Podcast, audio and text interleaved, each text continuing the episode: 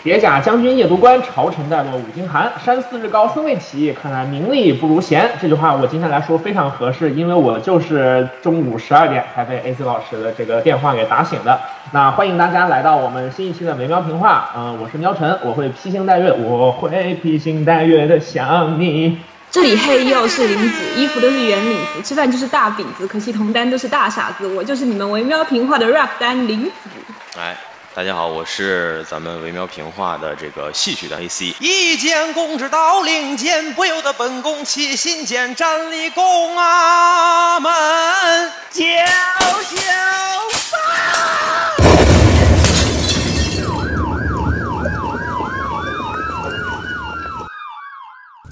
嗯，就是就是维喵评话呢，就是这个电台存在这么多年，离不开听众朋友们的关心与支持。嗯，在这里呢，我们必须要说一下，就是感谢大家这么多年的陪伴，维喵评话从此就结束了我们的电台生涯。嗯，然后我们不会在各大平台删除我们往期的作品，但是可能也不会再有更新了。感谢大家的关注与支持，谢谢大家，再见。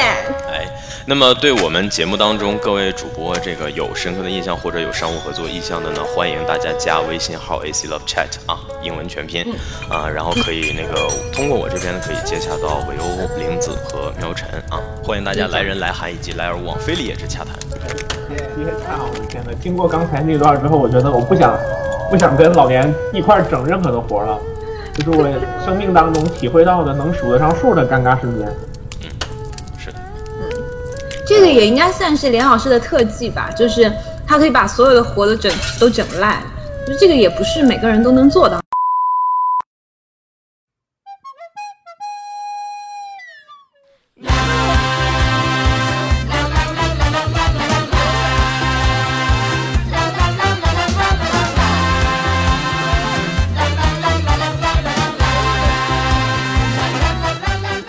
我们这一期其实主要要讨论的呢，就是一些能把烂活给整好的朋友们啊，所以就是如大家刚才所听，我们的这期的主题是一年一度喜剧大会。哎，没错，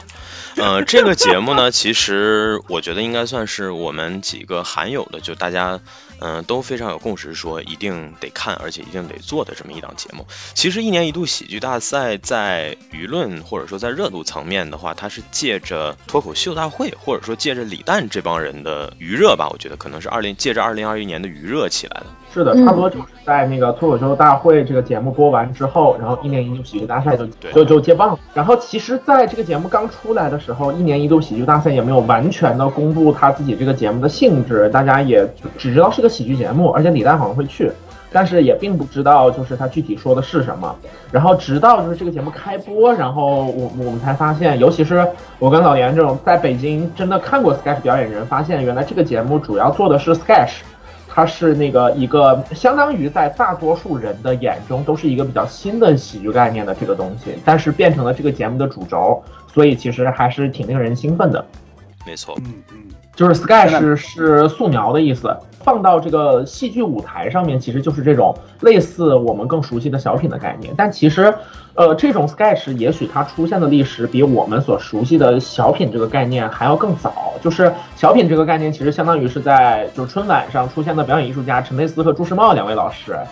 把就是戏剧训练的关于喜剧冲突的这种练习放到舞台上，把它放大。然后就变成了小品的概念，而就是在这个节目当中出现的 sketch 更多强调纯粹的戏剧冲突，然后在这个节目当中，他们有比较多的强调一个概念，就是说升级，也就是说把一个有些巧妙或者甚至有些离谱的创意，在短期之内升级两到三次。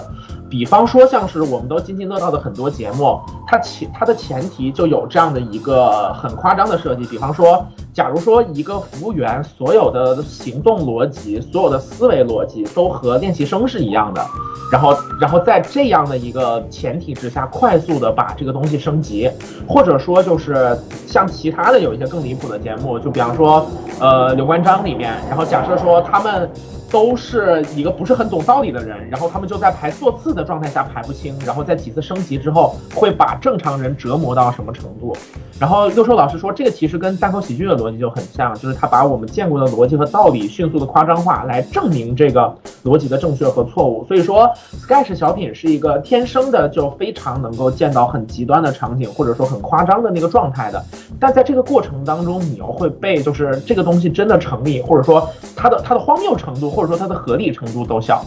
所以说它的那种笑点就和我们所比较熟悉的那种小品，尤其是这两年的结局和底一定要煽情，一定要落回到某种崇高的情感的小品不太一样。所以其实就是我觉得它还挺能满足大家对于戏剧化的这种喜剧的期待的。嗯，对你提到陈佩斯跟朱时茂，我突然想起来，就是我今天在画画图的时候，刚好在听六兽跟蒋龙那期，嗯，就是呃在看理想那期播客，然后。他六六叔也提到了陈佩斯跟朱时茂当时在春晚上面的他那些小品，其实就类似于 sketch，啊，然后我因为我跟喵晨是之前在单立人的线下演出是看过他们的 sketch 的，然后那期就特别巧，就那天碰到了王子老师啊，就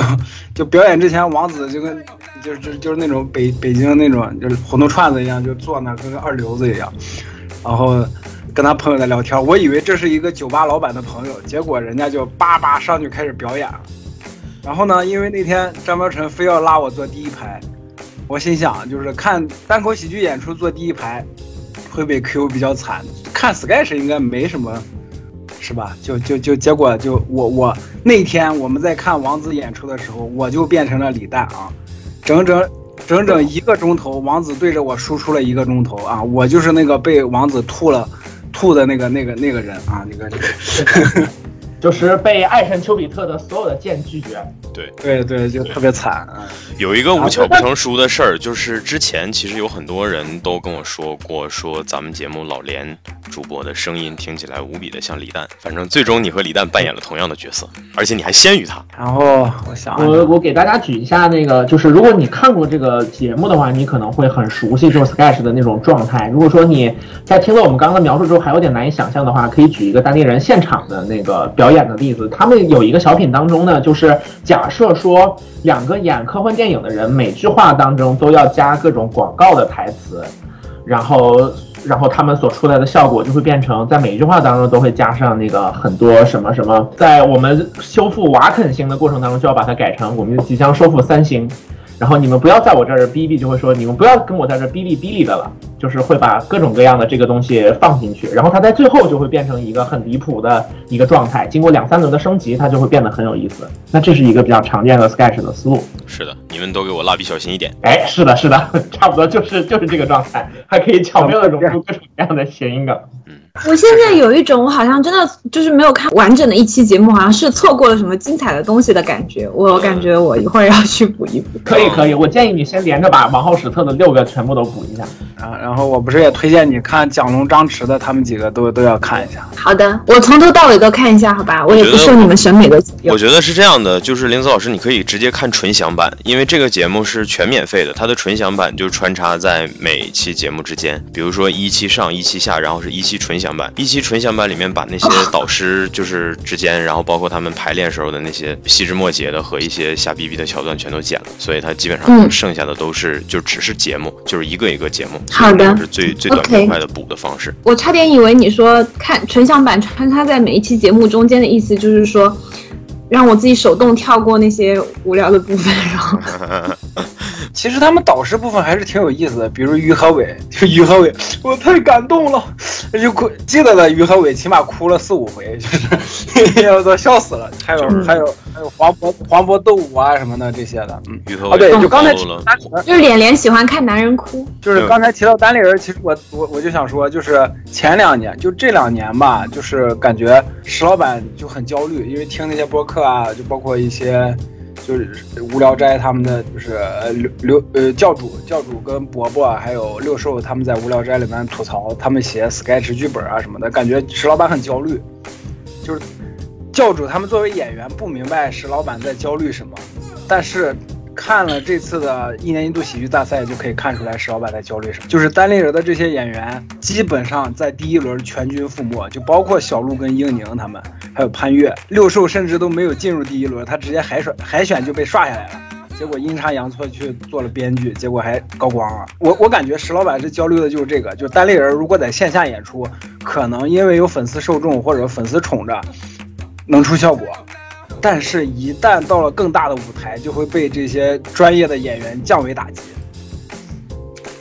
就是我我我是感觉，因为石老板作为一个单立人的 CEO 嘛，他看的目光是更远的，他不会就待在自己舒适圈里面不出来的。嗯，这这次。就这这次一年一度喜剧大赛也证明了，就是石老板的确就是他的担忧也是有原因的。然后就还好六兽高光了，就六兽六兽的好多作品都都算是也不能说炸场，就直接就爆了，我感觉就。那那跟炸场不是一个意思吗？对对啊，是是是，就是线线下炸场，线上爆了啊。是的，就是。呃，在这个呃节目开始的时候，然后像因为我们都是单立人之前的观众嘛，然后就会比先天的比较关注自己之前熟悉的演员，然后觉得他们可以走很远。那不是很熟悉的演员可能就不知道嘛。但是实际上就是在整个的过程当中，你会发现这些很优秀的演员，他们他们很用心的创作出来的本子，其实可以就是重新的打动你。我相信就是你不管抱着什么样的心态，然后直到就是一直看到就是后面的话，你肯定会越来越期待蒋东张弛每一次所拿出来的东西，也会越来越期待。就是王浩和史策到后面又会给你一些什么样的新的花样？就是你你在这个过程当中会逐渐的，就是被他们表演本来的魅力和他们对于戏剧冲突的把握吸引。从这个角度上来说，我们也可以看到，就这些专业演员他们给状态啊什么的，确实是挺厉害的。而且每个人可能还有自己比较擅长的部分。那就是像最后的一期，然后就是借着土豆描述自己的这个节目的性质的话，就是他们。叫做曼妥思嬉戏，就是在这个节目当中，大家所使用的尽管都是搞笑，但是其实路径也不太一样。比方说有慢才的，然后有耍狗驼子的，然后有 sketch 的，就是我们刚刚提到的升级的方法。那那像漫才可能就是比较荒荒诞的，就是装傻和吐槽。然后狗驼子就是纯粹的给你把那个狗血撒在台上。然后包括还有话剧的那种那种方式，它主要是通过假定性和一些。恰到好处的吐槽来去营造整个的喜剧，然后还有比较传统的小品的写法，在这个舞台上，其实我们都可以看到，就是大家有自己更熟悉的创作路径，然后还有很多人会很多不同的就是技能，比方说呃现代音乐，然后然后还有就是京剧，还有打太极拳。呃，各种各样的一些才艺，还有弹奏乐器，然后他们想想尽办法把这些东西融入到这个节目里面，嗯，然后反正最终出现的结果，然后就是在很多好的节目里面看起来还挺异彩纷呈。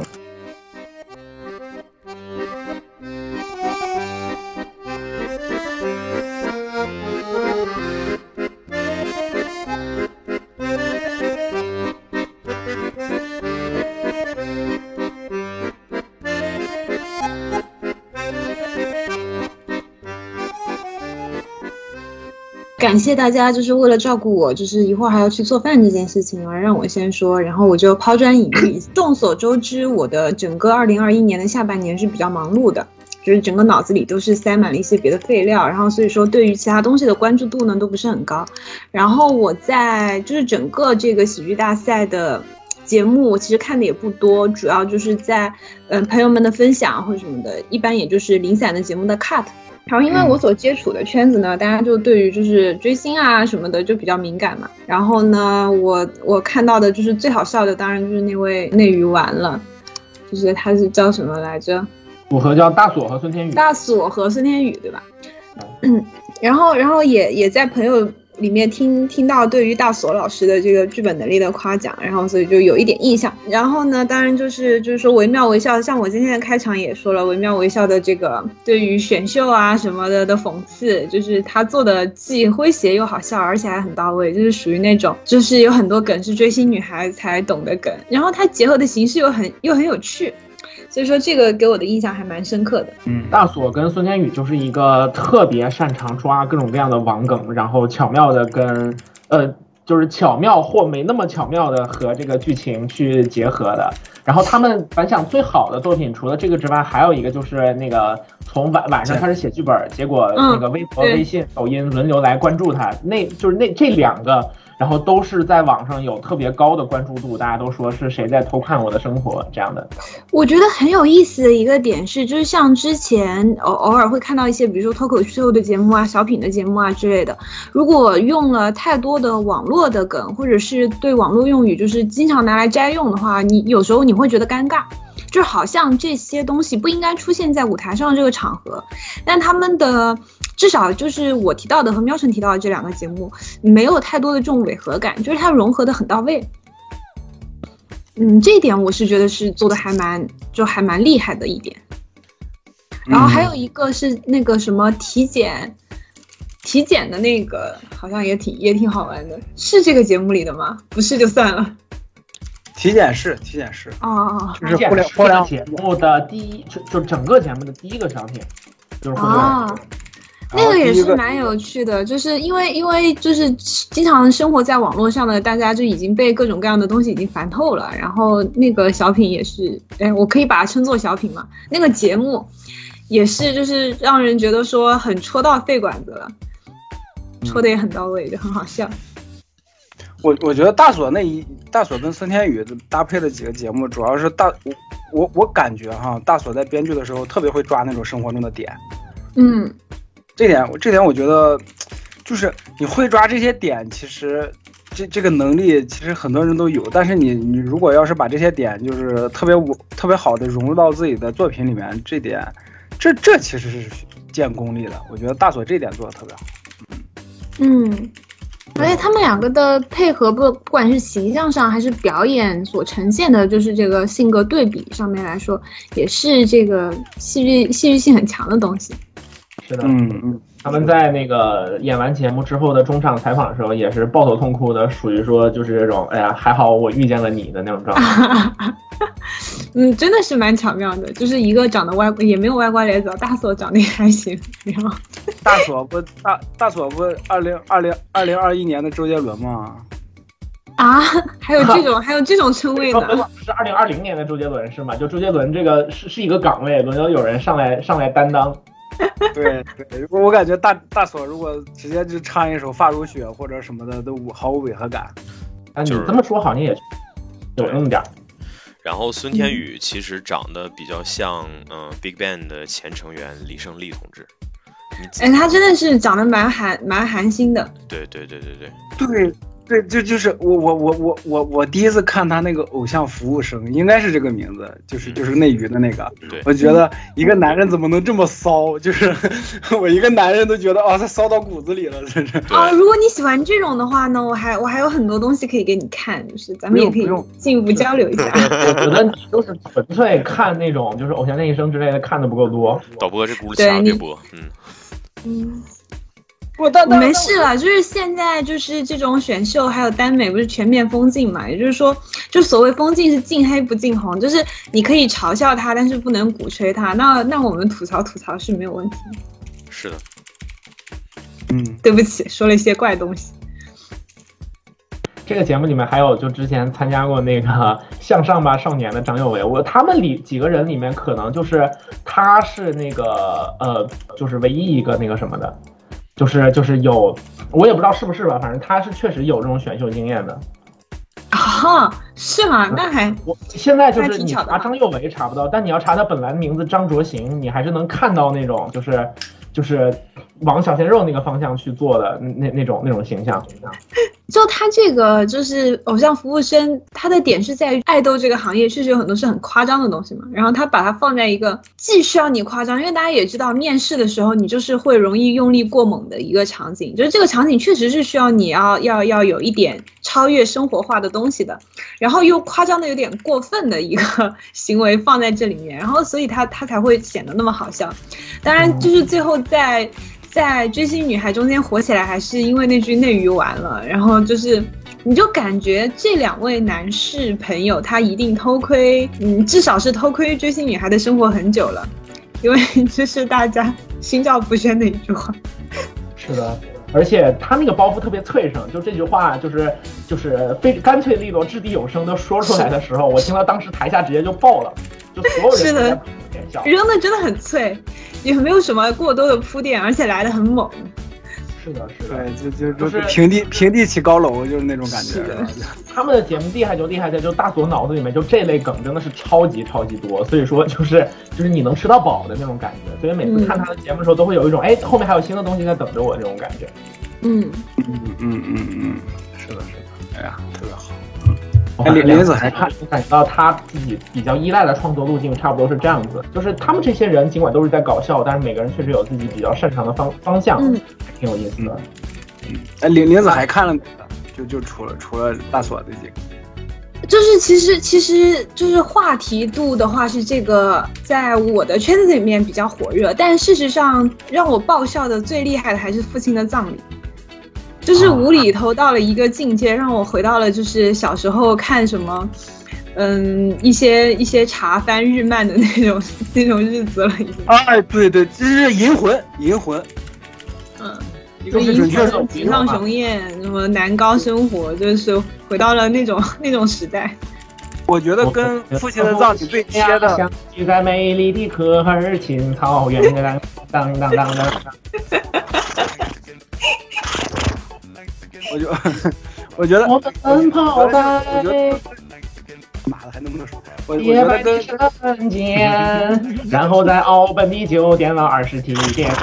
来来来来来来，他那种歌真的很好听，所以说就是特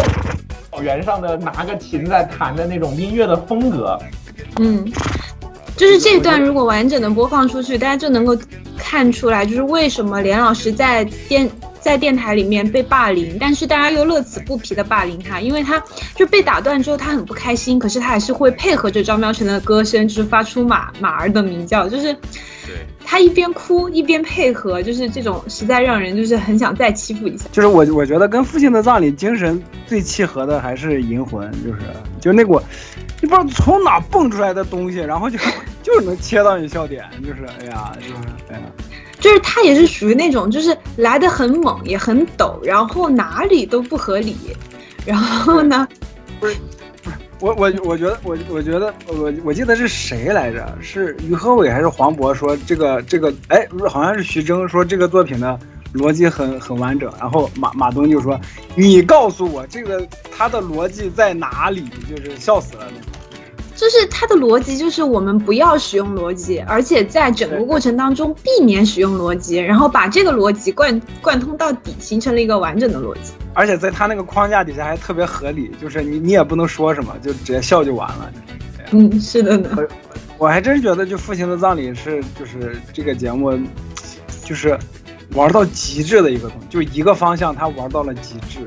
我感觉在他这个方向上，真是其他就没有没有什么东西能打败的感觉。而且他这个无厘头，无厘头的蛮高级的一点是，他的他的笑点和他的那个抖都是来源于，就是这种这种完全不合逻辑的东西之间互相的碰撞。嗯，不像是比如说，呃，我可能会得罪一点人，就是我我不太喜欢的无厘头，嗯嗯，教父周星驰老师，他的很多无厘头会让我不那么舒服，是因为他的很多玩笑梗会开在比如说。弱势群体身上，人际关系啊，或者男女之间啊，或者情感啊，就这种这种位置，这种位置你放无厘头，我总有一种不太对的感觉。但是这个父亲的葬礼，他把这些东西撇开去了，然后呢，他的他的无厘头是很纯粹的无厘头，然后就就就很爆笑，而且没有什么没有任何人会受到冒犯的感觉。嗯这个东西也有，就是因为电影，就是大家如果在看电影的时候不会接受特别强的假定性，因为毕竟是你已经在拍一个很现实的东西了。但如果说这个东西在舞台上的话，就是你端出一个例会，然后让一个人打扮成那个样子，大家就可以往那个方向去理解。所以舞台其实某种程度上在创造一些更抽象的东西的时候，其实比电影是要更自由的。嗯，然后就是像他这个也确实把就是这种自由发挥到了很淋漓尽致的一个一个一个程度里面。嗯，反正这个我觉得就是包括身边的朋友想推荐这个喜剧大赛这个节目的时候，也会就是最这可能是最先会想起的东西，就是这个东西它不管怎么说，它一定可以震你一下，就是会让你发现哦靠，原来还有这么离谱的东西。嗯，是跟安利的时候比较有代表性的一个作品。哦，我就因为刚刚我们有说到互联网体检那个东西，我觉得互联网体检这个节目，它其实正式录制的时候并不一定是第一个。但是把它确实放到了整个节目里面的第一，我觉得两个原因，一个就是这种选择一个点夸张的这种方式，呃，可以向大家最好的去科普 Sketch 的概念。就换句话说，这是一个比较标本性的一个创作。另外一个就是它里面有那个对爱奇艺的吐槽，就是说我已经是会员了，你还让我加钱点播，你们还有点底线没有啊？就是他们在爱奇艺的节目上直接放了这么一段吐槽爱奇艺的这个台词，然后其实就是当时就是因为这一点上的热搜。就是我觉得爱奇艺的这帮人，然后从奇葩说开始已经很擅长，就是用节目 cut 在微博上造势这样的一种，就是一个一一个方式。然后其实那个我们看喜剧大赛也是有很多这种造势的部分的。所以说互联网体检成为了就是大家最早就是熟悉，呃了解这个节目的一个一个一个一个开始吧。就大家其实最早几乎看的都是那个。但是我其实，在看完那个之后，我觉得。就是这个路数我熟悉了之后，我觉得他给我的那种惊喜程度有点不太够。我在看这个节目当中，第一次觉得，哎呦，这个有点东西，有点意思。其实来自的是后面的闫佩伦和张佑维一块演的那个，就是他们一起在打拳。然后呢，但是张佑维有个毛病，就是他没有办法同时做动作和出声。接下来整个的这个节目就一直围绕着怎么去解决他的这种声画不同步的这个。这个一心不二用的这种这种问题而存在的，然后就越解决越有意思，然后他这个很奇怪的设定呈现出来的东西也越来越有意思，到最后甚至有点未卜先知的感觉，就是他先发出声音再做动作，可是还是那个动作可以把他的那个教练打倒，就是到后面就觉得特别特别有意思。还有最极端的就是他在打电话时候那个状态，就他举起他举起话筒就没法说话，他放下话筒就能说话。这种非常巧妙的感觉，就是那个节目是第一次让我觉得，哎，这个好像挺好看的，然后就这么一直看了下来。然后第二期史册跟王浩就出来了嘛，然后我就知道，嗯，我有理由看这个节目了。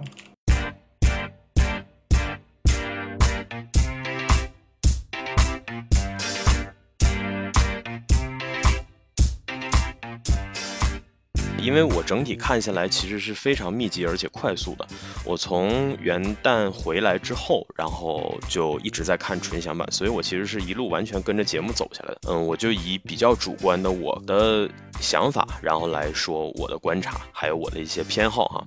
首先简单说一下，就是我在喜剧这一块儿，或者说在笑点这一块的一些偏好。第一个，我其实比较喜欢的是用新鲜的元素或者是题材去讲传统的一些道理或者是。故事，我喜欢这样的内容。嗯，如果这个你在编排这个剧本，或者说你在这个呃呈现节目的时候，你不选择那种人尽皆知的，或者说是一听人就丧失了这种兴趣的这样的内容，我会肃然起敬。嗯，我举几个在这方面其实就是呈现让我让我觉得有惊喜感的节目哈。第一个是最后一刻那个节目，我印象非常的深刻，它是蒋龙张弛主领的这个节目哈，它是处在一个整体选题是应该是职场主题的这么一期节目里，就在其他的作品都过渡的非常直接，几乎是大家已经非常可以预见的方式去讲这个职场的这些意象的时候呢，这个最后一刻它反其道而行之，它讲的是一个学生，一个戏剧。学院的学生步入社会，然后在一个密室逃脱公司做演员的时候，遇到了之前的老师。还有自己表演系的这些同学，可能都是师弟师妹哈。然后这个老师对他的，你说是关切也好，你说是 PUA 也好，总之是对他产生的一系列的这种压力，并且这个东西伴随着密室逃脱这个大前提，一步步的高潮迭起。这个是让我在那期感觉最耳目一新的节目。还有一个节目呢，节目主片当中可能被剪掉了哈，在纯享版里面有叫《啪恰超人》。这个节目的主题选择的非常的冷门，它是讲特摄片儿和特摄行业的，它的故事背景是设定。在几十年以后，就是说特摄这个冷门的亚文化形式已经几乎要退出历史舞台了。在这个作品当中，两个非常苍老的演员，还有一个高位截瘫的导演，他们要怎么样这个重现一次特摄片的光辉？它是以这样的一个故事作为大背景。还有一个作品呢是《减肥黑帮》。《减肥黑帮》这个作品的话，它的立意其实是想要讽刺现在一些过度的，或者说是一些没有严格科学依据的减肥方式，比如什么生酮饮食啊之类的，而且他通过把这个呃减肥压力这件件事儿构建在这个黑社会的这么一个背景之中，然后营造出的这种效果。哥，我为什么举的这几个呢？其实刚刚说的那种就是用新元素讲传统的故事，其实肯定不止这几个。但是这几个节目恰好都处在了同期同一期当中，其他节目都比较无聊的情况下，就这样的东西就是让我能够感觉到耳目一新的东西。就这点来讲，我觉得也可以就反过去说嘛，就是其实我个人评价这块的禁区。就是那些现在那些所谓的讲当代这个都市青年焦虑的作品，比如说三狗的第二个就是原始人的那个小品，还有第十二期总决赛的第一个节目，就所谓的什么平行世界的你和我这个，还有就是之前有一个节目讲你的什么心肝脾肺肾呀之类的，它都是以所谓的加班为前提，以工作繁忙，以什么压力大为前提，它是一个五官争锋的思路。其实你要回头看的话，但是它整体就还是构建在这个所谓都市青年焦虑这件事上，它的泛性不高。这这是让我觉得不好的地方，还有一个就是《全职爸爸》。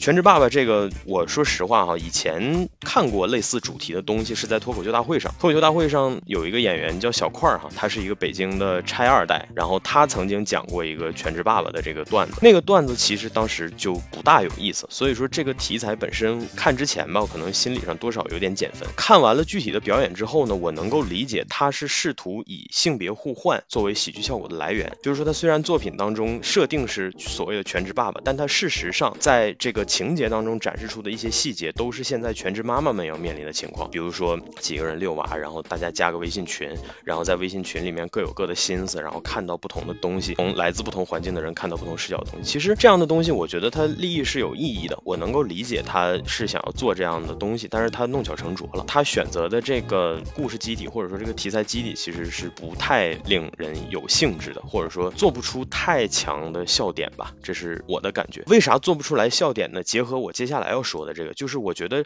上面举的这几个不太好的例子，就是它所有的内容其实都在逻辑内，都在人正常能想到的逻辑内。比如说讲都市青年焦虑的那些东西，那些东西是结果，或者说那些东西是即将要面对的结果，那些东西就摆在那儿，那些东西你已经知道了。你在已经知道这个结果的前提下，他在这个过程当中再怎么花哨的去演绎这个结果，但是事实上观众的注意力不在那儿，所以这个是我个人觉得就是为什么这样的作品不让我觉得有意思的原因。那相反呢，出其不意的这种逻辑啊、笑点啊和梗啊之类的，或者说一些比较突兀或者是强烈的反差这样的东西，其实反而会让我觉得特别的有惊喜感。这个其实前面咱们也有提到过，呃，喵晨前面讲这个 sketch 的时候，其实举的刘关张的例子嘛，嗯，我觉得。这个节目最大的一个特色也在于，就是说。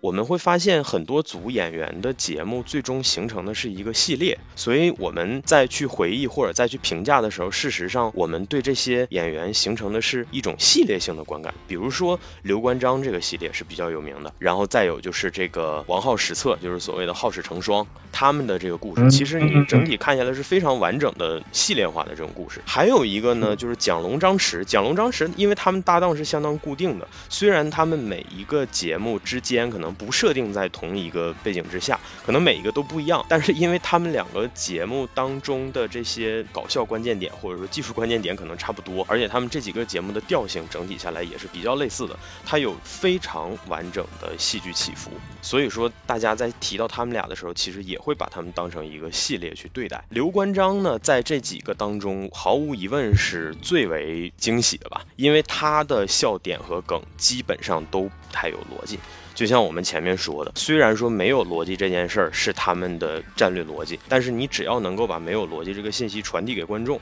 它就是惊喜。就刘关张系列每一次的开篇都让你。看不明白怎么回事儿，尤其我我其实嗯，我觉得那些人尽皆知的笑点，比如什么没有啊，然后还有那个已经在抖音上爆火的这个拜见丞相的那个，这个我就不多说了。我说记忆比较深的就是第一个是我记得他们第一个节目的开场，实际上并不是刘关张，开场是三个男孩去打篮球，然后其中有一个人做梦，梦里面出现了刘关张，是是是，他是用打篮球做一个引子，就说哎呀，我的我的两个队友是不是是不是跟我没有默契，他们是不是在孤立我？然后他做梦梦里面他。是刘备，哎，没错关羽、张飞，对，在孤立他，没有，他就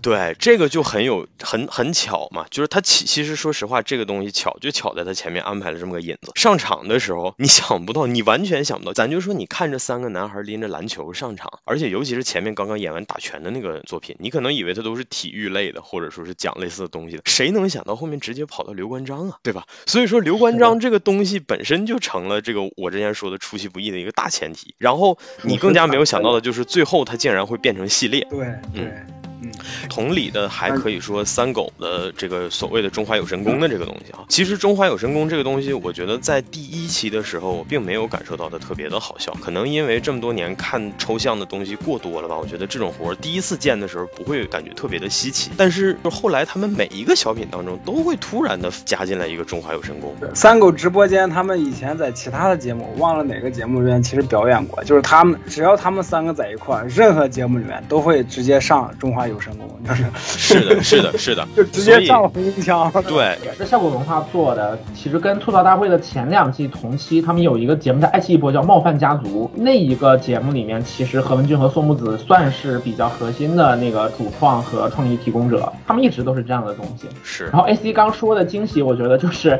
就是非常典型的，就是他们在有一期那个就是艰难抉择，是看起来很高大上的一群人穿着西装，那个好像上江国际国际大事，其实就是。在上头点外卖点什么，然后最后那一下就是突然他挑着红缨枪就进来了。是的，那个是惊喜感特别强。没错，其实这种设计哈，我觉得它是有它它其实是有逻辑的，就是它创作层面的逻辑，它某种程度上是依赖于和这批观众持续性的互动、周期性的互动，它要依赖这个结构，然后出现中华有神功的时候才会形成笑点。还有一个比较值得提的，就是刚刚其实大家在聊大锁的节目的时候也提到过类似无厘头这样的东西嘛。我觉得中华有神功就是三狗这个组合，尤其是他们第一个。节目哈，对于无厘头这个概念，或者说对于无厘头这种技法的理解，其实甚至超过了很多自称是星爷粉丝的导演，嗯，超过了很多影视工作者。为什么呢？就是第一期节目尤其明显，是因为在这个在节目当中，导师点评也说过，就是他们其实很依赖那个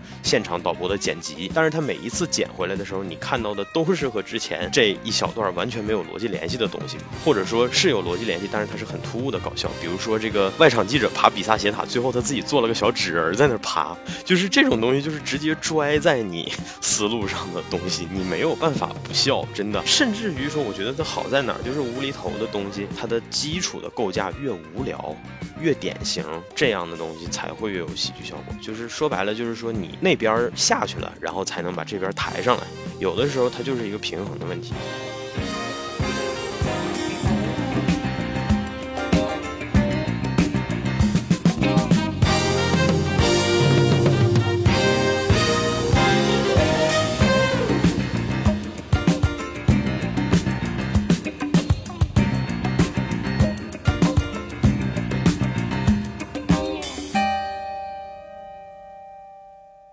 还有一些比较细小的。反差哈，比如说宗俊涛他们在其中有一个节目里面是，我记得是有火影的那个那段，他们特别密集的大量的引用了这种日本 A C G 元素里面的一些梗和一些东西，偏偏他们几个看起来又是相对比较比较传统的这种演员，比较老派的这种这种话剧演员，然后突然弄得这么二次元，就这种可能也会让你稍微觉得有点忍俊不禁的感觉。再有就是东北口音的喜剧效果，真的不是其他方言能。比的，尤其在一些前面本来大家的念白都是非常标准的普通话，甚至有点话剧腔的时候，突如其来的变成了东北口音，那个也恰好是包袱要出来的时候，笑观众的情绪突然变松弛的时候，李飞和蒋诗萌在这方面是特别明显的啊。然后还有王浩啊，他们我我感觉就多多多少少都有点这方面的感觉，就突然那样，其实就是所谓吊凳的感觉嘛，就是你在你的听感上你会有吊凳的感觉。爱笑会议室靠什么搞笑的？爱笑会议室如果把声音去掉，纯。是表演的话，其实很尴尬，但是加上那种特别生活化，而且特别随性的这种，就是 东北口音，就会尤其的有喜剧效果。这个就是我刚刚提到的那个，就是大家他依赖的创作手法就不一样。就是李飞跟蒋诗萌在，我不知道大家看了跨年那期没有？就是他们其实聊的很多，他们很多人都聊到的，就是自己在这种创作手法上，就是以往的创作习惯的惯性。比方说像是那个，就蒋诗萌跟李飞都都都说了，就李飞说自己在，大家都说他们几个是耍狗驼子，但其实在他之前所参加的喜剧节目里面，他们已经是跟正常人最像的了，就足以见就是见出他们几个就是这么多年在江湖当中摸爬滚打，究竟过的是什么样的苦日子。是的，没错。其他人这个狗驼子的程度就有过之而无不及，可能这也是跟就是我们国家的小品市场长期被就是二人转的这个演员们和二人转的表演风格就是。霸占的一个很明显的一个呈现吧。哎，然后蒋诗萌也是，他是典型的那种老派小品的表演者和创作者。然后在这个节目当中，有段时间就是他自己也还是挺迷茫的。然后就包括每次创作的时候，都 都会想，就是说怎么样合适不合适之类的。但实际上你看到他的表演技能还是非常的在线的，尤其是最后一期被大家盛赞的，就是给整个小组所有的人穿针引线去烘托他们的状态。这一点其实他还是有非常扎实的这种表演技能的。是的，我觉得诗萌也算是这个节目里面我呃，反正相当喜欢的女演员了吧。第一是尹贝希，第二是她啊，就是最她最关键的地方就在于说，嗯，因为她她是开场第一个小品嘛，就是那个体检的那个小品，呃，那个节目其实说实话不大有意思，嗯，我个人觉得不大有意思哈。我觉得它不大有意思的根源在哪儿呢？首先，它确实是 sketch 这个形式的一个非常典型的范式，但是呢，这个东西其实是应该收着演的，就是因为它讲的是你显而易见的东西。这个时候，如果你再特别卖力的把它演绎出来，大家看着会烦的。如果你能够选择不形于色的方式，让这些东西在意外的。氛围当中突然蹦出来，才是真正有意思的方式。所以我觉得这个反而限制了石萌，就是他必须要跟着其他几个人一起用那种特别浮夸的、特别呃传马的表演方式去做。但是反而后面你会发现，他做了职业的这种配角之后，每一个角色都不一样。这就是非常有意思的地方，也觉得他确实是个宝藏演员。说回这个出其不意的东西，还有一些就是，比如说他可能本身这个梗很破，但是他架构或者说他被放置在一些非常合适的场合里，你不得不笑出来。比如说那个 Deadline 审问星期一到星期六的小品，是谁杀死星期日的小品？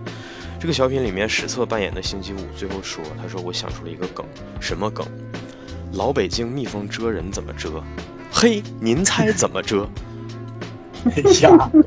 哎呀，破梗，就是 对它，它它是很破。如果你单独讲出来，它确实非常破。但是它有一个前提，就是这个小品前面整个都很无聊，因为它前面其实还是我说的那种所谓的呃，构建在这个工作压力这个标签上，也就是所谓都市青年焦虑的这个问题上的。所以说。嗯，它前面其实是让我觉得很无聊的这个底，但是后面突然蹦出来这个东西，就它反而成了这里面就是拯救了这个小品在我心目中地位的一个东西。王子后面和呃别人合作的那个旁白的那个默剧，旁白说这个时候他是一个不羁的少年，然后王子就用拟声词发出不羁不羁不羁不羁。可以可以可以，我靠。就是我现在，我我现在就是会被这样的东西突然闪到，而且被笑到。就是我觉得可能以后如果我试图用这样的方式去逗笑我的爸爸妈妈，那么这也是一种孝道。有被笑到，嗯，有被笑到，有被 AC 老师的笑道孝道。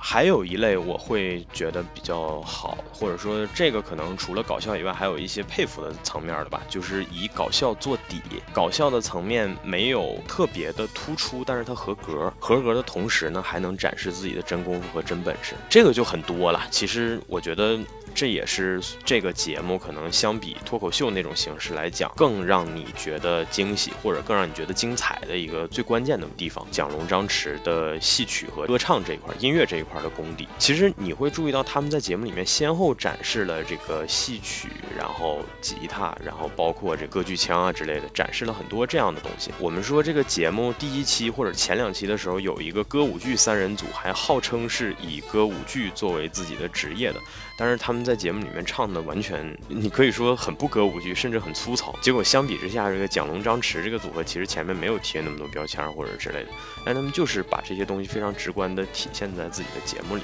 我觉得这些其实可能也是搞笑之余，就是这个组合人气能那么高，或者说能获得那么高评价的原因吧。就像我们说，不是所有人都会以让自己绝对。松弛的状态来看这个节目，那就说明大家看这个节目的过程当中还是很急切的在求一些东西的。那他们求的其实某种程度上，你结合中国观众以前看类似的综艺节目的习惯，其实就是这些人的才华。所以我们能看到蒋龙、张弛这对所谓的歌唱家组合，然后包括尹贝希的模仿能力，然后蒋诗萌的基于老派小品演员的演技，然后还有孙天宇同志的形体啊。然后还有王子老师、王子和五六七老师的表演能力，这些其实就是是属于实实在在的真功夫和真本事的，就是行活的这种形式。就举一个不太好的例子吧，就是观众不服脱口秀演员，是因为观众觉得这个跟不服相声演员其实是一个道理。就有的时候你可能会觉得啊，什么脱口秀或者说什么。这个嘻哈啊，你觉得这玩意儿我上我也我也能行，但是像这个节目当中这些喜剧演员展示出来的这些实实在在的功底，是也是你能够信服他们节目和表演的一部分。这个节目当中其实还有一些人呢，可能在节目本身没有获得特别好的评价，或者说特别强的名次吧，但是让我个人留下非常强烈的就是印象，就是说设计上无比的精致的这种我也喜欢。这种节目的话，即使你喜剧效果不是特别明显，甚至不太能。能算喜剧，但是我依然会非常的，就是我会记住你，我会想要去关注你，我会想要有去看你演出的这样的想法。比如说五六七老师，五六七老师前面一直都被称为这个节目的看九郎哈，就是他是一个道具流，每一次准备非常多的东西，比如绘本呐，或者说像这个皮影一类的这样的东西，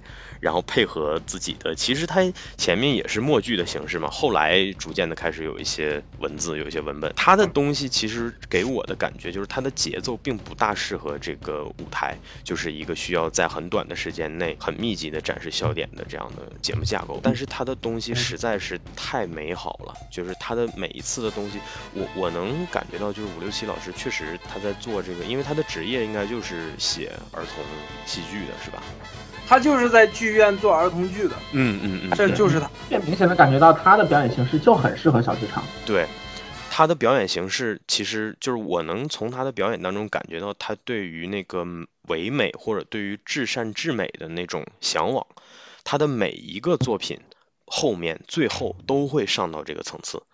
虽然最后不是很好笑，甚至其中有一个节目让我看的特别，就是让我看的挺难受的，甚至差点看哭了。因为成年人你再去看那样美好的东西，你一定会觉得失落的，无论如何。但是他的东西太精致、太美好了，就是以至于让我就是你即便不好笑，但是我服你，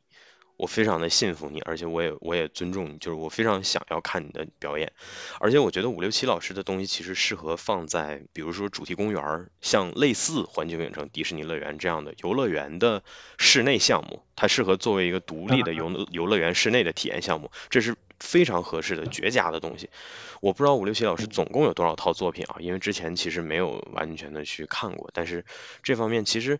我觉得真的是独一份了。在这个节目里面，他的这种是属于无论形式上还是说这个整体创作之类的，他都是有完整的不可替代性的。这样的人是尤其弥足珍贵的。同样精致的东西还有。嗯，一个也是比较冷的，就是在正片里被砍掉了，就是潘越，嗯，就是你们刚刚提到的单立人的这个演员哈，潘越的那那场其实我很喜欢，我一开始看的时候，嗯，就还好，我觉得也就一般般，甚至也觉得，哎，这不怎么好笑嘛，但是随着他的。那种发散一层一层的在往外扩，它就相当于是用一颗糖纸，然后包裹了整个世界的这种，它其实做的是这样的一个东西，而且它也是基于一个非常独特的形式，就是独角戏。这个形式，在这个舞台上，如果我没有记错的话，应该也只有他一个人尝试过吧，有台词的独角戏哈，而且他的表演其实穿透力也还挺强的，从剧作的层面上来讲，那他的这个东西其实故事的发散性也非常的强，而他的这个创作形式，我觉得其实适合做。做成一个完整的系列，比如说一个独角戏的系列，每一集都有一个特殊的主题，可能这个主题很简单，但它从能从这个主题当中发散出一系列的东西，并且它不只是脱口秀，因为它还配合着非常到位的表演，这是很精致的设计。嗯，所以这些东西其实都，我觉得是都很打动我的。虽然它不好笑，它有的东西确实是不好笑，但是它的设计，它的功夫下到了，这个是让我觉得。就是肃然起敬的，我会就是我看完了以后，没有人鼓掌，我会站起来鼓掌的那种，是让我有这样的冲动的东西。先说五六七跟王子吧，就是他们俩的东西，其实相比于在线上的节目的呈现，其实他们俩的东西更更适合在线下演出。嗯，就是无论是五六七的木偶剧，还是王子的那个默剧，你在线下看那个体验是翻倍的，不不用这些剪辑师或者导演给你呈现出来就是二次加工的这些东西。你在线下看、现场看那个 体验真的是，哎呀，就嗯特别好。然后我记得五六七第一次演出的时候，就是我我忘了他他好像叫马奶奶吧，嗯，叫奶奶的时候，然后底下有个观众就。哎，当时我特别想打人。现在的好多观众就因为看郭德纲相声嘛，就学的这些坏习惯呀，真的是哎呀，就无力吐槽。五六七当时直接就说：“那我那不演了。”如果不是在录节目，如果是在剧场里演，五六七直接就真的说说不演就不演了。这这就是在录节目，给了那个观众面子。给了马东他们节目组的面子，是，我是觉得咱们现在的观众要明白，你们现在看的这些东西不是相声，这也不是贬低相声或者怎么样的，就是这种形式的，就是 sketch 这种形式，还有王子跟五六七他们这种作品，他们跟观众的互动跟相声跟观众的互动是不一样的。其实类似于咱们那期嗯戏剧新生活那期节目啊，还没剪出来啊。就类似于《戏剧新生》那里面那个五比他那个下山的那个节目，当舞台上的演员去跟观众互主动去跟观众互动的时候，你在互动，就是人家来不是来看你在这儿跑火或者在这抖机灵的，对吧？对，你干嘛？是吧？是你在相你是你去看相声，你可以跑火，可以抖机灵啊。这也没没什么，那是因为相声把你们当爷，在这种舞台上没把你当爷，你可以看，你要是不想看可以走，真的。嗯，这个我稍微多说一句哈，虽然是这种所谓的就是伦理哏的这样的东西，确实是来自于相声，或者说也是观众可能更多的影响，确实是受了一些相声的影响。但是我想说的是，这种行为是其实不管在任何一种喜剧形式，就任何一种艺术形式里，它都是无差别的，属于是很讨人嫌的行为的。这个其实不局限在 sketch 的形式，我就举一个例子，就是郭德纲和于谦在有一次演出的时候，现场有一个观众喝多了，那个时候德云社还没有现在这么大的话语权或者说影响力。那个时候有一个观众喝多了，直接破口大骂，站起来就骂郭德纲：“我操你妈！”郭德纲停下了。郭德纲虽然表现出了最大限度的体面，但是他没有去接这个包袱，没有顺着这个包袱去发散什么东西。那一场郭德纲也已经停下来了。郭德纲这样体谅的一个人，然后他。听到这个东西，他已经停下来了。还是那句话，就是观众和演员之间的尊重，这是一个非常基本的事儿。嗯，不论你是处在哪个行业的，其实这样的事情在很多的现在的演出里面都出现过。不光是你喜剧了，像有很多这个嘻哈歌手啊什么的，然后他们在一些演出的现场也会遇到类似的情况，有的可能更恶劣。有的歌手因为跟观众互动，想要走得近一点，结果走到面前直接被观众喷了一脑袋香槟，这样的情况也出现过。现在的这一批观众。然后对那个就是良好的观演习惯也好，或者说是搞就是喜剧是怎么回事也好，就是认知都还挺浅薄的。你说那个说奶奶然后接 A 的这种人，他很明显他他就觉得自己的这个行为很有趣嘛。对。就是他脑海当中只有这样的一种，就是就是好像这样很有意思，就是说喜剧就是这样的，喜剧就是有有一个人喊奶奶爷爷，然后被其他人占了便宜，然后他就他就恼羞成怒，就是这就是他脑海当中所存在的就是喜剧所能拥有的唯一的形态了。那呃像像这样的事情，我觉得就是随着中国的小剧场文化那个如果说。啊，没有胎死腹中，没有就是中道崩殂的话，然后这两年就是演出逐渐变多的话，也许会逐渐变好。就是反正还，我觉得像喜剧大赛这样的节目，它好也好在就是它以更多的一些形式，并且以一种愿意去教育观众，跟观众一起成长。就是他告诉你什么叫 sketch，他告诉你，就是包括脱口秀大会在做的，告诉你漫才是怎么回事儿。他在尝试着给你引进一些新的东西，让你去看到说，嗯。就是喜剧有很多种不同的成立方式，它并不是说一个人在台上他被占了便宜，然后你看着他摸不着头脑，他很难过的样子，然后你就可以笑了，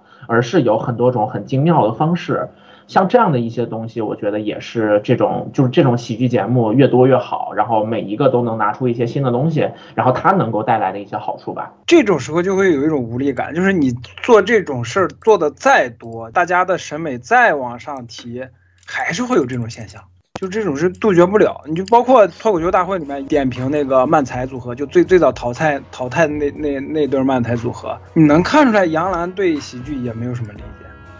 嗯，这个事儿或者说说的更死规矩一点，其实它就是个尊重的问题。就是你你要尊重艺人，你要尊重演员的表演，你要尊重他的作品，你也要尊重他的现场。这个事儿，我说实话，我觉得都没有什么，就是什么理解层次之类的余地。就你在现场不要起来撒泼，这事儿是所有公共场合的，应该是大家的共识了。你坐个公交，你也不能突然站起来，别人在那边打电话喂爸，然后你在那边哎，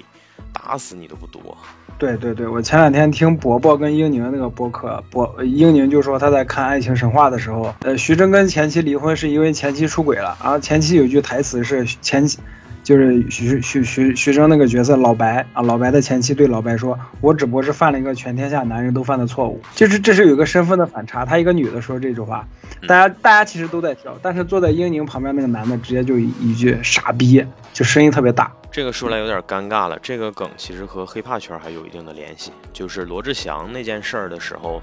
呃，他的好朋友，他私下的好朋友，海尔兄弟里的 CP 同志，在那个 Instagram 上发了一条，说，呃，意思就是替罗志祥辩护了一下，说他他不过是犯了男人都会犯的错误，然后结果就引起了众怒嘛，所以说就被《爱情神话》里面是不一样的，是是一个女，是一个女性角色来说出这句话，这不就是讽刺嘛，对吧？它其实是一个讽刺，我是觉得就是你对这个事儿没有意识，不知道，嗯。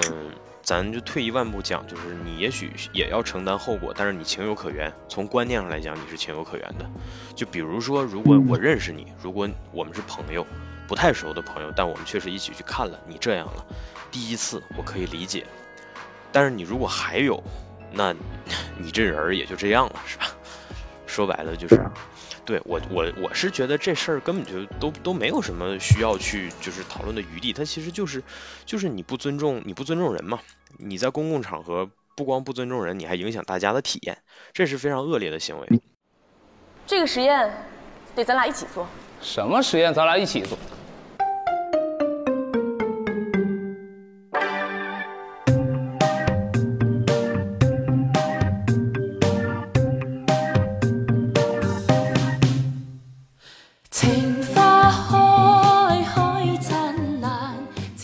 还有一些我觉得没有办法按照这种一点一点去归类的一些，就是类似于 sparkle，类似于闪光点的一些地方吧，哈。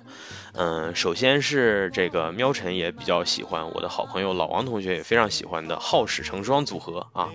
嗯，他们也是其实在通过这个节目算是营造了一个系列的喜剧表演。而且有着相对比较完整，也是有着比较完整的故事结构，甚至有个比较高能的收尾啊。但是其实最大的亮点还是他们俩之间的这种 CP 感，就或者说，嗯，因为因为我听说他们俩是来到这个节目的时候临时认识的。这个里面，这个节目组里面所有的组合基本上都是临时搭的，搭伙的啊。那那相当厉害了。对对对，就是，嗯，他们俩的。这个虽然也是，你看虽然也是演情侣，但是他们俩演的情侣，给你的感觉就即便是做的都是情绪起伏比较大的事儿，比如类似什么吵架呀，什么这个离家出走啊，甚至被科研药剂催化呀之类的，但是他们的表现让你觉得日常感有点强。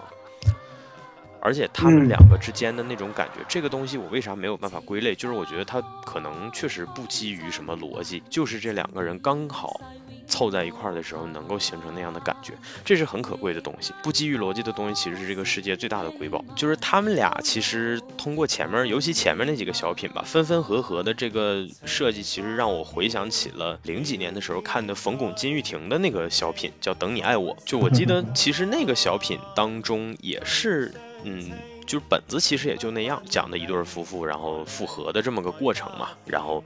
嗯，在这个各自的互不服气和傲娇当中，最终还是选择原谅彼此的这么一个过程。但是两个人的表演就是演的，让我觉得是可以信服的，就是他们两个也很有生活感，虽然是站在春晚那样的大舞台上。但是那个时候的小品里，演员的情绪流露什么的，相对是真实的，也是有感染力的，是能够让你信服的。而这一点其实就相当于时隔这么多年嘛，就我们都已经不怎么看春晚的情况下，在好事成双这对儿之间找到了这样的感觉，就我觉得还是挺值得说一下的。我觉得那我就不困了，就是就是如同我不管是朋友圈，可能我身边的朋友也看到了，我最近就是看他们俩节目看的非常上头，不管是出去喊的，还是说我我最近甚至就是我可能这个系列节目当中看的次数最多的那个节目，一呃除了像父亲的葬礼那种无厘头程度非常高，然后看的非常非常有趣的，就是除了这个之外，我看的次数最多的就是王浩跟史策他们这个组合。像我我前面说看到第二期看到王浩史策就知道后面该期待什么了。嗯。就是一开始可能只是因为是感觉王浩跟史策他们俩搭的很好，而且史策还蛮可爱的。但是就像是从那个节目一开始演完之后，李诞在点评的时候说了一句话，说这是我们目前看到的这么多的组合当中唯一一对双方都是正常人的一个表演。其实他这个就出的特别精准，我觉得李诞就毕竟是他专业搞这个的，他研究喜剧，对，然后就是他的职业要求他研究喜剧吧，嗯，不管他本人的志趣在哪儿。然后就是他每次抓的东西都非常准，比方说像是他说五六七的节目非常棒的一点就在于他不断的在这个假定性的边缘徘徊，嗯，他给你创造了这么样的一个很童话的世界，但时不时又把一些很现，就是时不时又来一两句很现实的话，比方说突然把把一个人就是扔走了，他明明用那个小布偶来代替他自己，可是当这个小布偶遇到很大的困难的时候，他却就是用自己的身体，然后挡住了那个就是肯定比他小很多的那个那那个敌人。然后那个就是从这这样的角度来说，就是还挺，就是李诞可以很精准的观察到这个东西。那像是回到王浩史册他们俩的来说，就是我们可以看到，其实营造荒诞感，它很多的时候就是让正常的人面对一个荒诞的环境，或者说是一个很荒诞的人面对一个很正常的环境。然后那前者就是用这个很荒诞的环境，然后你正常人通过自己的反应。然后让大家都感觉到了这种对于荒谬的抗拒的共情，然后那一个荒谬的人在正常的环境里面，可能更多时候就是一个 freak show 一样的东西。那他当然也可以做的很有意思了，比方说，我觉得其实三狗就是这种三个人就本身他就很荒诞，对，呃，而金靖就是外界环境很正常，甚至于是大家都能够体验得到的正常的和有压力的环境当中，他就用自己非常非常非常极端的表演，然后去呈现他碰到所有东西的每一个反应。然后当这个东西讨人喜欢的时候，大家就会觉得啊，谁在偷窥我的生活？他演出了我的内心。如果他不讨人喜欢的时候，可能就觉得，哎，这不是在闹吗？对。但是王浩跟史册他们俩非常厉害的一点就在于，他们俩都是很正常的人，都是好人。他们面对的情况甚至也没有很极端，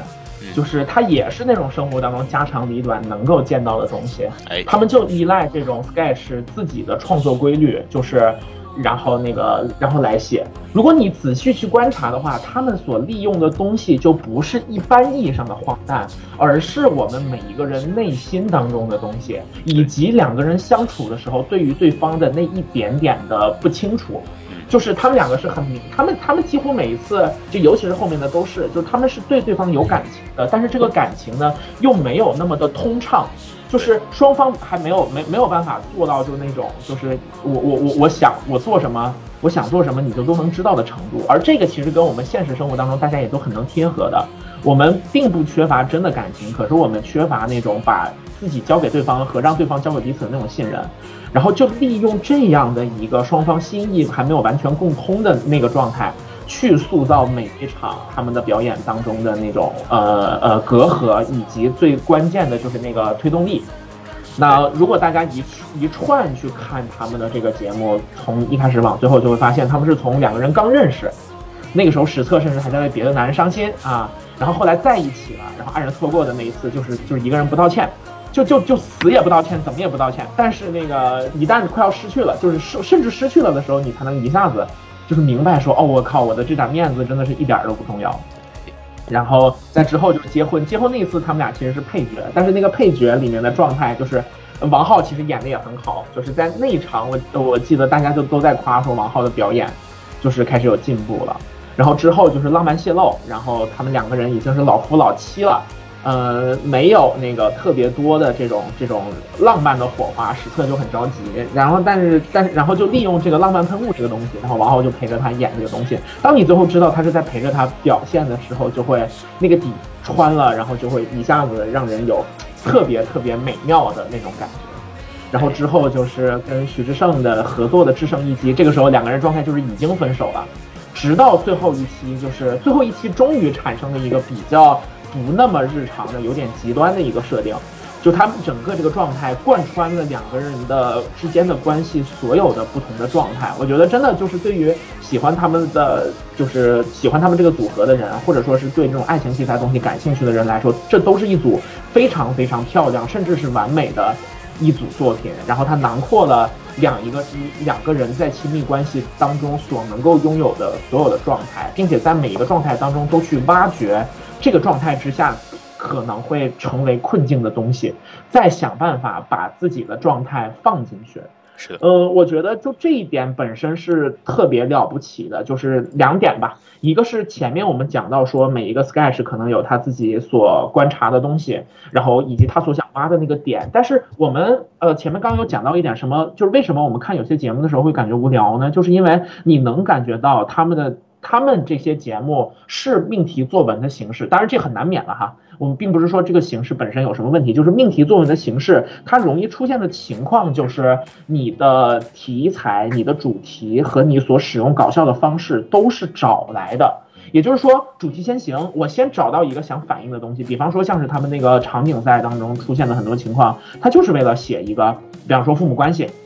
比方说家庭关系，就是总之我就是为了写这个，然后呢，我们再想一个办法，怎么样去升级，怎么样去把这个搞笑的部分给做出来，它就是一个这么在套的东西。那很难免的就会出现，就是他们觉得大家会对什么事儿感兴趣。比方说我们这个我们这期节目前面提到的，就是我们对某事焦虑，呃，职场的焦虑，成长的焦虑，没有钱的焦虑，对吧？那其实无非就是这些东西嘛，然后相当于是找一个外壳，然后再找一个内核，然后就这样套出来。王后史册他们很棒的一点在于，他们所有的这些东西的挖掘，依靠的都不是对于某种日常状态的想象，就不是说，比方说你要做自媒体就一定要说焦虑，你要做一个什么东西就一定要就就他们的。这这些东西当中没有任何一个是通过这种脑海当中的推算推出来的，而都是他们在这个状态下去挖掘出来的。这个在前两天人物采访王浩史册的稿子当中也能看得出来，就是说他们去创作整个就是写剧本，然后找点的过程当中，其实都是很掏心掏肺的去想说，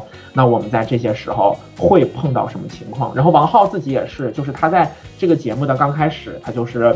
他他会跟那个他的搭档史册以及整个节目组的，就是爱奇艺跟拍他们的 PD 啊这帮小姑娘去聊说，哦，原来什么时候男生不能这么干，就是什么时候男生对一个事儿的反应其实就是会导致误会的。比方说像是就是我要离开了，就是王浩他在那篇文章里面说，他可能本来就觉得我没必要说嘛，但后来就发现其实表达是很重要的。所有的这些东西都生发在就是他们创作和自己的生活经历里面去提取出来的。那。就是我，我觉得这个就是创作的一个很好的方向，就是人心的幽微是无尽的。你再去思考说两个人的相处什么的时候，他其实真的有无穷无尽的料可以挖。他能写出像婚姻故事这种极度精彩的剧本，两个人还在互相欣赏的状态之下，日子怎么就过不下去了呢？以及就是两个明明爱着的人，然后却因为没有办法放下自己生活当中的东西，而对对方发生发出特别恶毒的那种诅咒。然后就是王浩史册的那个小品，就就像是一个浓缩版的两个人的相处，它能够让你看到说，哦，原来原来情侣相处之间，然后就是他们明明彼此关心，但是就就是可能拉不下脸来去道歉，或者说是那个不好意思去浪漫，然后就会产生各种各样的东西。然后整个这个过程当中，然后这两个演员自身的魅力都被最大化的去发挥出来了。这一点也挺奇妙的，就是他们俩都不是预先知道自己有魅力的人。然后王浩就是，就是那个一直以来呃演的这种可能也不是特别多。然后，然后那个史策就是他自己演电影，然后在演的电影过程当中，其实一直在经历对自己外貌的否定。他自己说他参加这节目之前都不知道自己长得其实挺好看的，你就能看得出来，他之前究竟经历了，对，都究竟史了多怎么回事？史特老师这个这个没有办法，因为就是电影圈子里面那真的是就是美女完全是扎堆的状态，确实。然后像像史特，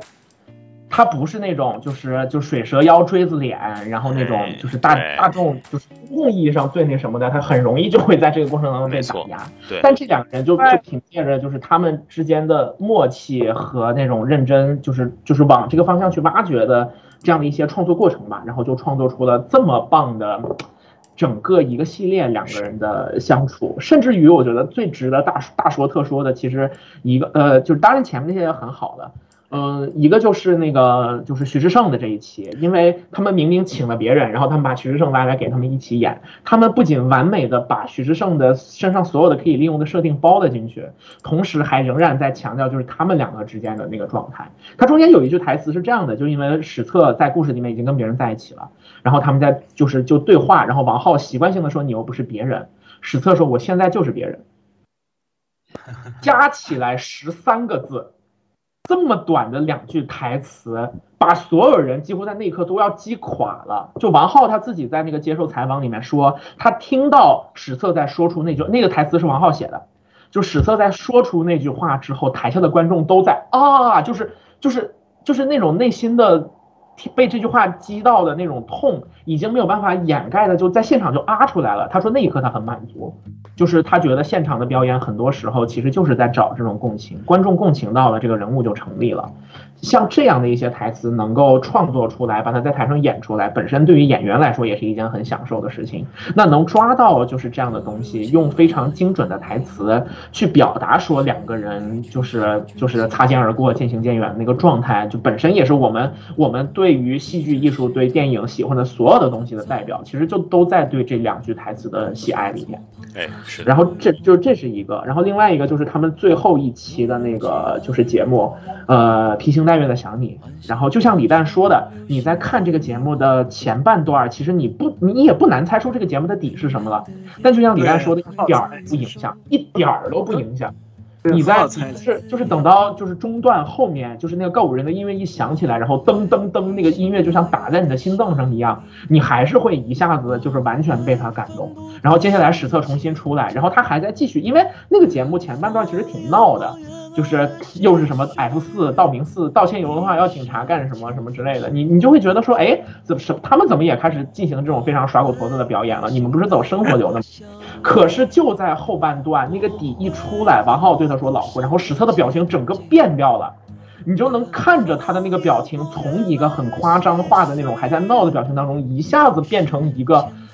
就是他拼命在掩盖自己的激动的心情，可是他他掩盖不了，他整个的表情已经控制不住了，就是那种，就是想要把，就就是他那一刻他的心已经从他的五官当中完全的溢了出来，就是在那一刻两颗心已经完全的贴在一起了，就是我觉得整个那个节目其实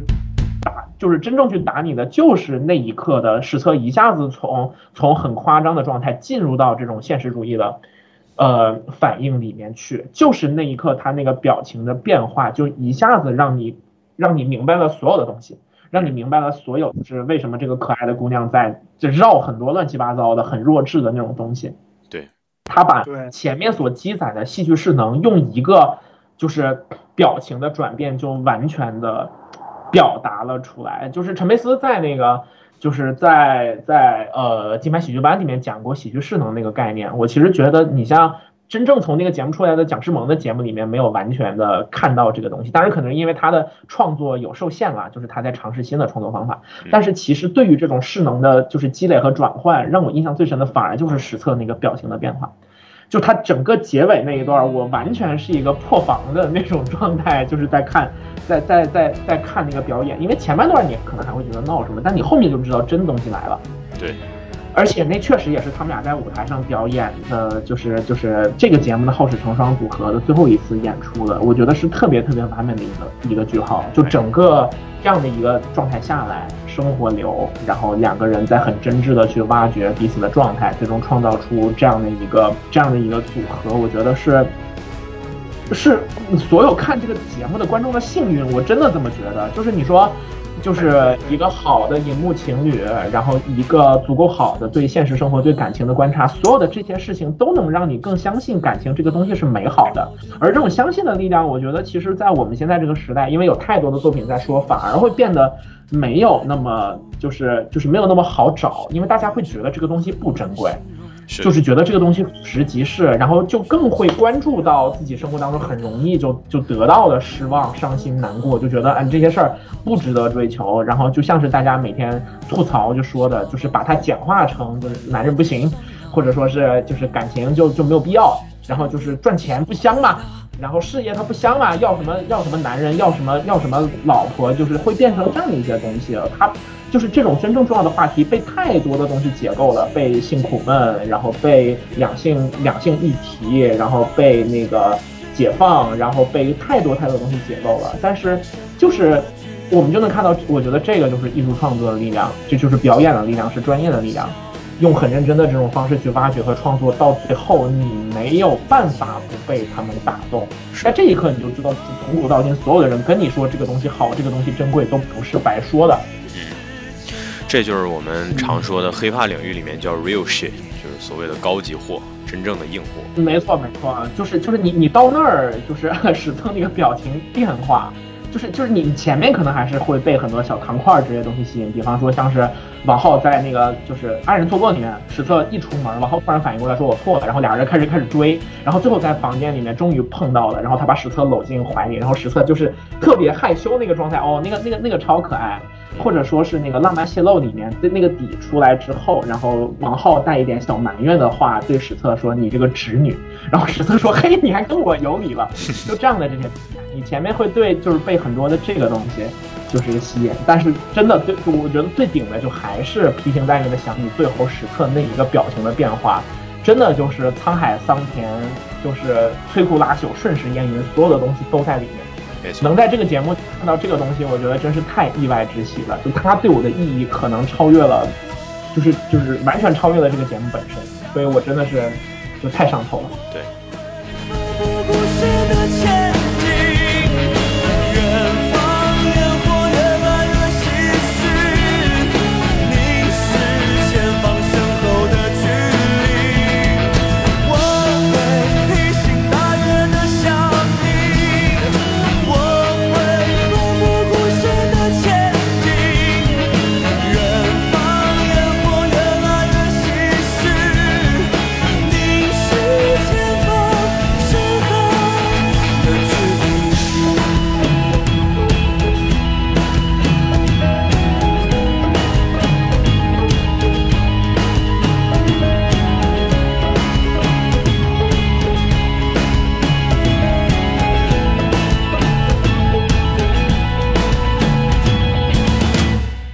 在追喜剧大赛中间的部分的时候，我就意识到一件事情，但是呢，就是完全没有人在意这件事情。就是如果提啊，这是我昨天在微博上看到苍南派发的一条微博。如果提你是他女朋友，你们在一起三年了，他最近拍电视了，有个女演员演他女朋友，他们俩亲亲抱抱，演的特别真，特别好，大家都说他们很相配，都在磕他们 CP。你打开手机还能刷到他们的亲密剪辑，评论都在祝福，你心里会不舒服吗？我他妈第一反应手动艾特史册男朋友啊，这个笑死了，真的，哎呀，是的，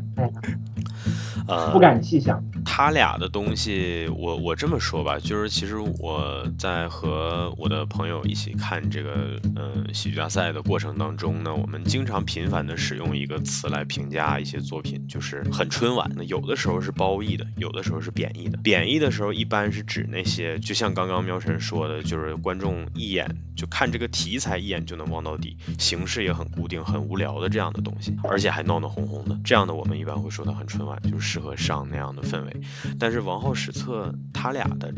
这个系列的东西呢，其实我觉得也适合上春晚，也是很春晚的东西。但是这个很春晚是褒义的，这个很春晚其实它是就像我刚刚说的，它其实让我找到的是过去的这类节目这样的节目的那种感觉。其实我觉得在一零年往前还是有挺多这样的小品的，虽然那个时候整个舞台上最大的重心肯定是赵本山。所以说，有的时候这些嗯相对边缘一点的小品可能就会被忽略掉。但是这就刚刚喵晨描述的人和人之间的这种关系的这股劲儿，在当时的节目里是有的，而且也是令人信服的。所以说，我觉得他们俩的东西，而且你看相对的也很完满。就首先它最终一般都是相对比较完满的，除了嗯最后的结局哈。就你刚刚跟我提春晚的那一刻，我真的是我心里面就回回荡起《告五人》那首歌里面的歌词，就是我是真的不想回答。嗯，你看一下咱们主播群的群名。嗯，好的好的。而且 A C 老师，而且 A C 老师在你说这段之前就已经改了。嗯，对。但是但是呃，就是我其实可以理解他们两个所呈现出来的状态，其实比这几年的。就是春晚小品上就真正上场的贾玲的那几个小品，我觉得其实都更合适，因为贾玲试图展现的那种东西，其实就是一个喜欢帮人忙的傻大姐，然后但是突然经历了很多意想不到的事情，然后产生了误会。就贾玲的那几个小品，其实是特别典型的一个误会，然后撑完全场，然后靠同文异读啊，然后就是就是两个人在在在说的话是两个意思，但是套到了同音对话里啊，就这种。这种喜剧手法去凹出来的一些一些那个思路，但其实从这种就是所有人都是好人，然后但就是真正的恶人是生活，就是从这个角度来说，王浩史册的节目确实，我觉得不管从艺术性上还是实际能达到观众的程度来讲，都更厉害一些。是的，是的，是的。他们俩，但是怎么讲？我觉得春晚排斥所有有生命力的东西，所以我还是希望他俩还是算了。嗯，没错，就是所以说，我就我就说嘛，就是很春晚，但是它也是分阶段的，分时期的，就是形容它肯定也是分褒义和贬义的，它是一个总体，它是一个双双性词汇啊。怎么怎么说怎么形容都可以。最后补充两个小轶事吧。第一个是我个人的观察哈，我觉得史册呢，它其实漂不漂亮，咱先不说，它其实让我想起一个演员叫李倩。嗯，她最近几年最有名的角色是《龙门镖局》里的吕星城，然后她以前也演过《天下粮仓》里面的小叔子。就她是一个相当古灵精怪，然后看起来就永远是非常气质上非常年轻，非常有灵性，非常。嗯，娇小可爱的这么一个形象，然后史册是的，是的，就是一个零字。对，史册也是身上其实有点这种感觉的。嗯嗯我是之前听 A C 老师讲到李倩这个名的时候，我都不知道是谁，但一说吕倾城仨字儿，我一下子就点通了。我靠，真是感觉太像了。没错。然后还有一个小小趣味吧，就是王浩在呃蹦迪三人组的那个小品里面客串出演了真 rapper，这个事儿本身就是个梗。为啥呢？因为曾经在公众舆论当中占据了嘻哈这个标签最高位的 rapper PG One，他的真名就叫王浩。天哪，你这么一说，感觉这个这个节目真是没错，不能播的地方。对我就可以告诉你，这个节目的绝对没安好心就是了，它的毒性可能仅次于吐槽大会了。吐槽大会的主咖现在基本上都死绝了嘛。呃，两位冠军，一位咔咔走向主流，另一位跟蛋壳现在也不是很熟。对对，而且而且最主要的是，王浩那段 rap 还他妈是胡唱的 是，他是好像他模仿了一个泰国还是哪儿的一个一个 rapper，东南亚的。是是，但是他主观上对，就是听感很差嘛，因为这对这个泰语本身它就是也不是什么听感特别好的语言，就是了。